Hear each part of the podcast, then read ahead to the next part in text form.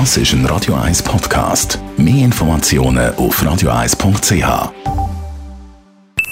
Die Morgenkolumne auf Radio 1 präsentiert vom Grand Casino Baden. Grand Casino Baden.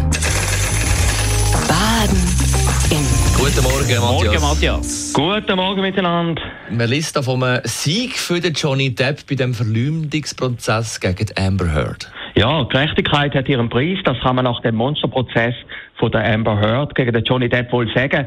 Und wenn man auch nicht ganz sicher ist, ob am Ende wirklich absolute Gerechtigkeit gesprochen worden ist, der Preis ist jedenfalls sehr hoch. Der Johnny Depp kommt Schadenersatz von über 10 Millionen Dollar über, der Amber Heard rund 2 Millionen Dollar. In Amerika ist wirklich alles größer und gigantischer als bei uns.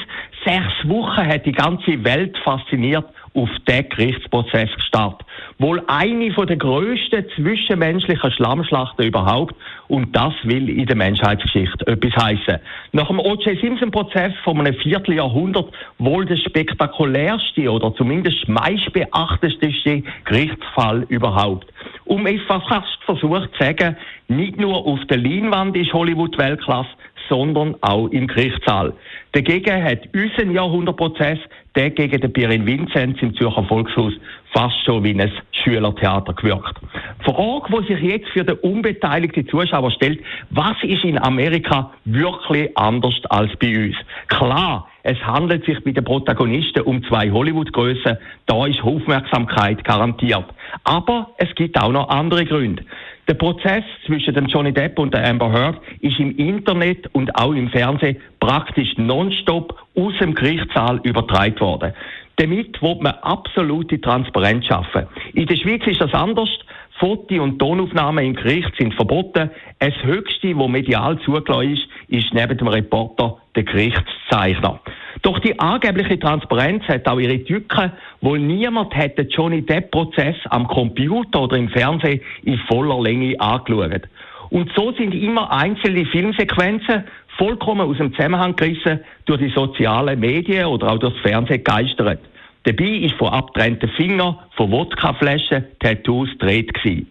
Adressaten sind vor allem die Richter gewesen, und das sind beim Johnny Depp-Prozess im Gegensatz zu unserem Prozess keine Berufsrichter gewesen, sondern vor allem Laien. Die sind, um es salopp formulieren, auch ein bisschen emotional empfänglicher als die Professionellen.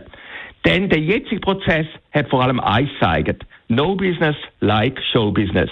Vielleicht auch auf Kosten der Wahrheit.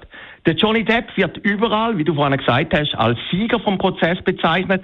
Das ist eigentlich im MeToo-Zeitalter überraschend.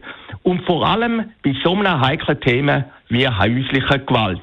Aber vielleicht ist der Prozess auch die berühmte Ausnahme, die die Regeln bestätigt.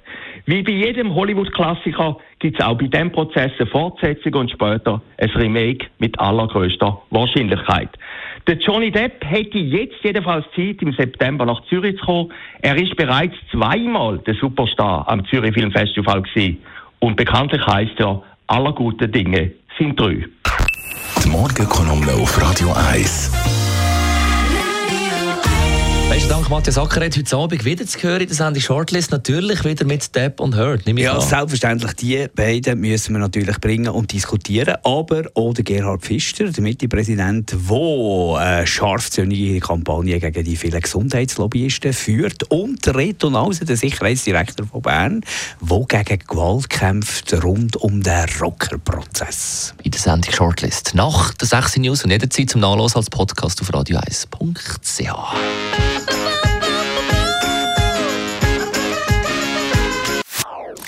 Das ist ein Radio 1 Podcast. Mehr Informationen auf radio1.ch.